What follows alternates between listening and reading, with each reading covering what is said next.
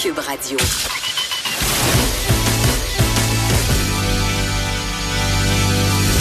Elle a du mordant et aucun règlement municipal ne l'interdit. Geneviève anime les effrontés. Cube Radio. On est de retour avec Émilie Ouellette, notre chroniqueuse, qui nous parle de famille, humoriste. Elle a une femme aux multiples talents. Et aujourd'hui, moi, j'avais le goût de parler de quelque chose de très spécial avec toi, Émilie. Je sais que tu n'as jamais de misère à parler de ta famille. Mhm. Famille euh, dont certains membres sont venus assister euh, à l'enregistrement des effrontés là, il y a quelques semaines de ça. Oui. Donc, deux de tes plus vieux enfants. Oui. T'en as combien au total? J'en ai quatre. T'en as quatre pour le rappeler. Et moi, j'ai remarqué quand je les ai vus que ils ressemblaient quasiment plus à moi qu'à toi. Oui. C'est des petits bruns. C'est des petits bruns, tes enfants. Et voilà, alors là, la question est, est-ce que c'est toi la mère de mes enfants? Ben oui. Est-ce que c'est moi?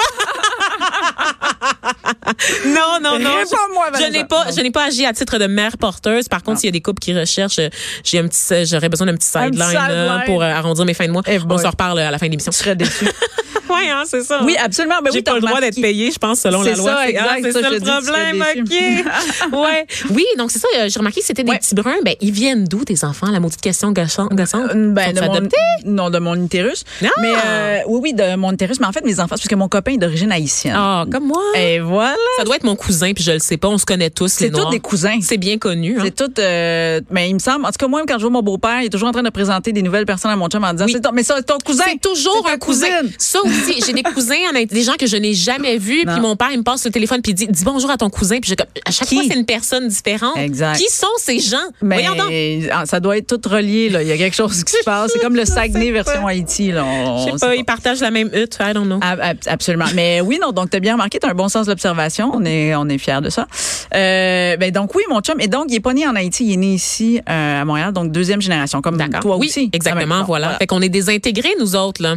Ben, euh, pour vrai, je, moi, je, je m'étais pas. Là, en fait, OK, là, je vais faire une phrase complète en français, ça s'en vient. C'est Euh, difficile. Moi aussi, j'ai de la misère depuis le début du show. Écoute, non, non, mais c'est parce que ça vient me chercher tellement de sujets, en fait. C'est-à-dire que, donc, mes enfants sont métissés. Moi, je dis métis. Déjà, là, en partant, on pourrait faire une chronique que là-dessus parce que avant que tu sois, euh, ben, je parle pour moi, là, tu sais, qui, qui est blanche, j'étais pas nécessairement euh, au courant de, ben, de, de, de- des enjeux raciaux ou des enjeux, tu sais, comme, je, je dire, je le voyais de l'extérieur, mais je le vivais jamais de l'intérieur. Puis encore aujourd'hui, je le vis pas de l'intérieur parce que c'est, j'ai pas la même réalité. Mais donc, mes enfants sont métissés. Puis, tu sais, avant, j'entendais souvent le, ah, t'as des enfants mulâtres, tu Ouais. choses comme ça. Voilà. Oui, Bon, oui, mais tu comprends, dans les termes, au début, ah non, tu vois, ben oui, c'est ça. Puis là, après ça, tu te mets à lire ou à creuser un peu sur le sujet.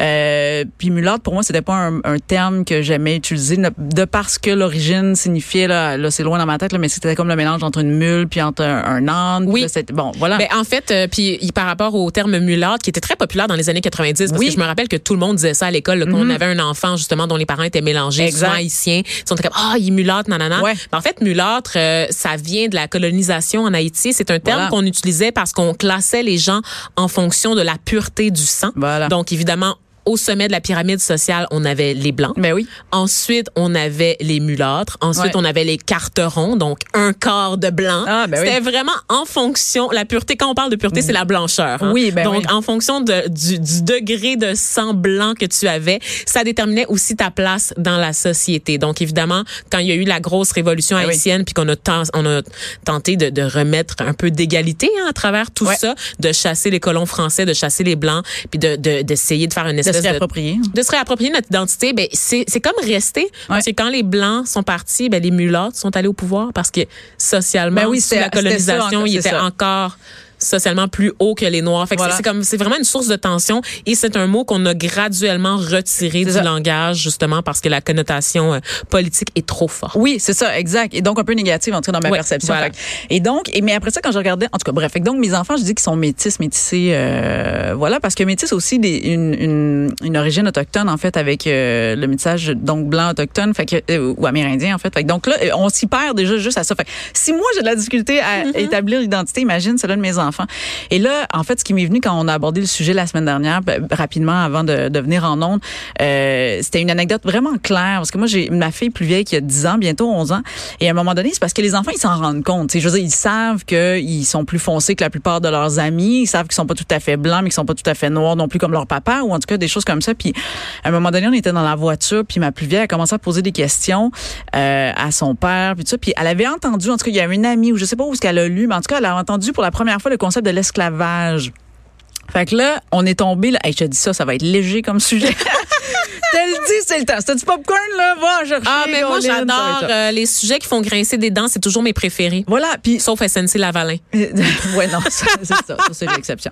Mais, euh, mais donc, mais c'était des questions super pertinentes pour une petite fille de 10 ans qui disait d'où je viens, qu'est-ce qui se passe. Et là, elle, elle a comme réalisé en peu de temps que donc, la, sa lignée d'ancêtre avait vécu l'esclavagisme, tu comprends? Et, et on parle pas de si lointain que ça. Non, c'est ça, parce qu'Haïti est un pays indépendant depuis 1805. 1804, tu as raison.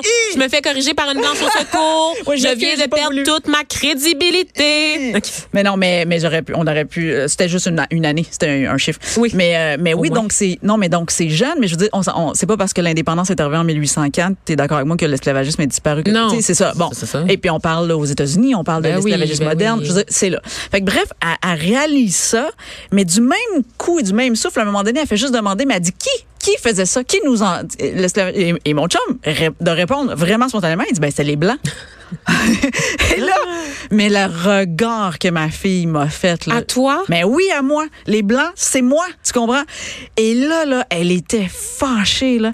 Et puis je écoute, ça a duré quelques, ça a duré des journées là, on parle des semaines là que ma fille, elle était fâchée, qu'elle était fâchée des, des blancs, qu'elle était fâchée contre moi, qu'elle mettait tout ça sur moi puis que là à l'école, ça s'est reviré dans des euh, tu sais, il y avait des choses qui se passaient à l'école, on parle de récréation, de ballon, d'enfants de même, puis là elle pouvait carrément accuser ses amis puis de faire comme ouais, mais tu sais, toi, t'as pas le droit de jouer à ça parce que toi, vous avez fait de l'esclavage, à, à tous ces amis blancs. Tout le monde était coupable par association. Tout le monde était coupable par association. Donc toi. Ben, toi en mais particulier. Moi, ça partait, écoute, euh, c'était, elle était vraiment fâchée. Même sa prof qui nous appelle, elle fait là, on vit des, là, il y a des situations qui se ah, passent à l'école, faut qu'on voit.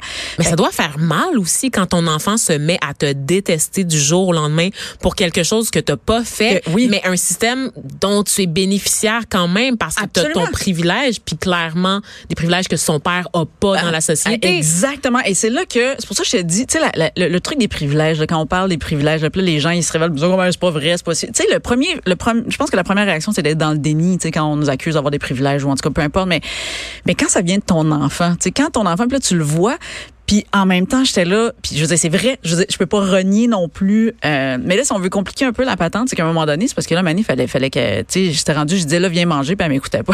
j'étais comme là, il va falloir qu'on s'assoie, puis qu'on jase. Puis à un moment donné, il a fallu que je dise, hey, c'est quoi toi là? C'est parce que t'es ma fille aussi.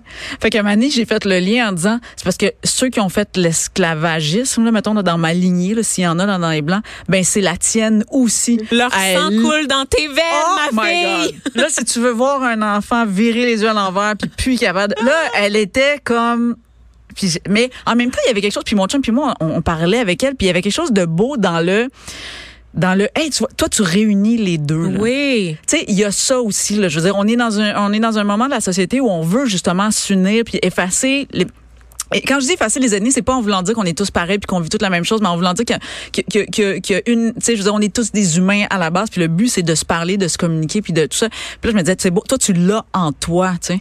Fait après ça, elle a comme accepté de me reparler, mais mais parce que là, elle, dans le fond, c'est comme si elle avait transféré sa colère qu'elle avait transférée sur moi, mais là, elle pouvait plus juste l'enlever parce qu'elle aussi, c'est, elle était comme, elle était coupable. ben genre, fait que là, envers son père. Et, euh, oui, puis et une partie d'elle-même et l'autre partie d'elle. Ah là c'est quel conflit ah, interne pour elle. Ça devait être quelque chose à gérer. Ouais, vraiment. Et justement, toi, tu as dû ressentir bon de la culpabilité d'abord parce que ces discussions-là, c'est jamais facile à avoir. Ben j'ai vu tes, j'ai vu tes flots sont pas vieux là. Non, non, euh, ils ont ans, ma, plus vieille, elle a 10 ans, mon fils a 8 ans, 5 Tout ce que tu me racontes là, c'était à. Écoute, euh, elle avait 8 ans à peu près. C'est une grosse conversation à avoir à l'âge de 8 ans. Comment est-ce qu'on se prépare à ça? À ben, on, on, se prépare pas. En fait, c'est que ça m'est arrivé, ça nous est arrivé en, en, en pleine face. Puis je te dirais qu'il y a toujours un moment, en tout cas à date, là, ma fille l'a fait, mon, mon fils le fait aussi.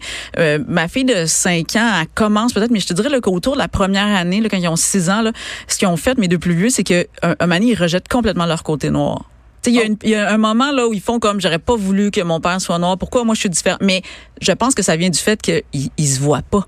Et c'est la haine de soi, puis ça, c'est comme quelque chose qu'on vit tous. Là. Moi aussi, quand j'étais jeune, à un moment donné, je me disais, mon Dieu, ça serait tellement plus facile si j'étais blanche. Puis quand Ben. j'étais petite, je voulais être blanche. Puis Ouais. j'ai plein d'amis racisés qui, eux aussi, en grandissant, voulaient être blancs, voulaient avoir des amis blancs. Puis j'étais comme, quand je vais me marier, je vais me marier à un homme blanc parce que tu veux tellement fitter dans le moule. Oui, c'est ça. Puis avec la représentation aussi, quand ça. tu te vois pas représenté, t'es comme, oh mon Dieu, c'est moi qui est Ouais. problématique. C'est moi qui dois changer. Comment ça se fait que je correspond pas à cet idéal-là? Ben, puis tu qui te est souvent retrouves blanc, pas. tu sais. Absolument. Puis ça, cette réalité-là, elle existe pour la couleur de peau, mais elle existe aussi pour les standards, pour Ben les oui, femmes, ben oui, pour ben les, oui. les, les corps, tout ça. Fait après, après ça, c'est ça qu'on fait. Nous, on se prépare. Je veux dire, nous, on se fait un devoir d'aller chercher des modèles ou des représentations qui existent. Ah ouais? Ben oui. Dans- dans le cadre de votre éducation de Oui, vos dans enfants. Fait que les poupées, euh, même ça coûte 60 pièces puis qu'elle vient ailleurs, mais qu'elle est noire ou qu'elle est asiatique ou qu'elle est, tu sais, on va aller chercher, on va le trouver, ça, hein? on va creuser le film, on va aller chercher les films que qui vont représenter des puis qui sont pas. C'est ça, parce que tu peux pas juste acheter la Barbie blonde là, au, coin, au Toys R Us du coin. Là. Non. Aller trouver une